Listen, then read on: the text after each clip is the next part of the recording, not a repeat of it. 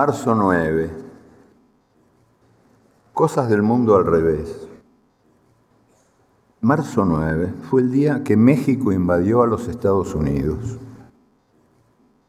En la madrugada de hoy, del año 1916, Pancho Villa atravesó la frontera, incendió la ciudad de Columbus, mató a algunos soldados, se llevó unos cuantos caballos y municiones y al día siguiente regresó a México para contar su hazaña. Fue una fugaz incursión, un día y algo más. Y esta fue la fugaz incursión de los jinetes de Pancho Villa, la única invasión que los Estados Unidos han sufrido en toda su historia. En cambio, este país ha invadido y sigue invadiendo a casi todo el mundo. Desde 1947 su Ministerio de Guerra se llama Ministerio de Defensa y su presupuesto de guerra se llama Presupuesto de Defensa. El nombre es un enigma más indescifrable que el misterio de la Santísima Trinidad. Junio 5. La naturaleza no es muda. La realidad pinta naturalezas muertas. Las catástrofes se llaman naturales como si la naturaleza fuera el verdugo y no la víctima. Mientras el clima se vuelve loco de remate y nosotros también.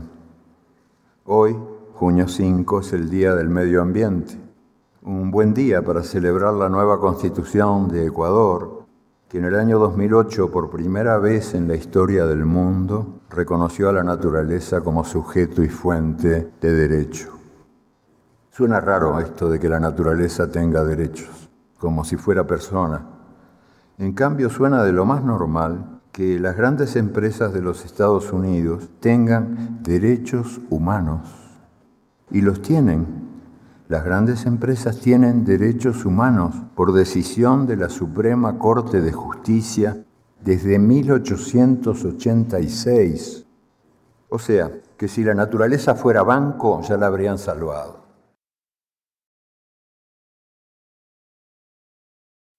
Marzo 22, Día del Agua. De agua somos, del agua brotó la vida, los ríos son la sangre que nutre la tierra, y están hechas de agua las células que nos piensan, las lágrimas que nos lloran y la memoria que nos recuerda. La memoria nos cuenta que los desiertos de hoy fueron los bosques de ayer y que el mundo supo ser mundo mojado antes de ser mundo seco, en aquellos remotos tiempos en que el agua y la tierra eran de nadie y eran de todos. ¿Quién se quedó con el agua? El mono que tenía el garrote. El mono desarmado murió de un garrotazo, si no recuerdo mal, si la memoria no me falla. Así comenzaba aquella película 2001, Odisea del Espacio. Algún tiempo después, en el año 2009, una nave espacial descubrió que hay agua en la luna. La noticia apresuró los planes de conquista. Pobre luna. Y vale la pena recordar que la primera guerra del agua, historia del mundo, la primera guerra del agua, ocurrió aquí en Tenochtitlán, la ciudad de los canales, los templos, los palacios, los mercados, los jardines flotantes, los plantíos, la conquista de México empezó siendo una guerra del agua y la derrota del agua anunció la derrota de todo lo demás. Y siglo tras siglo, el mundo seco continuó la guerra contra el mundo mojado. Y ahora la Ciudad de México muere de sed.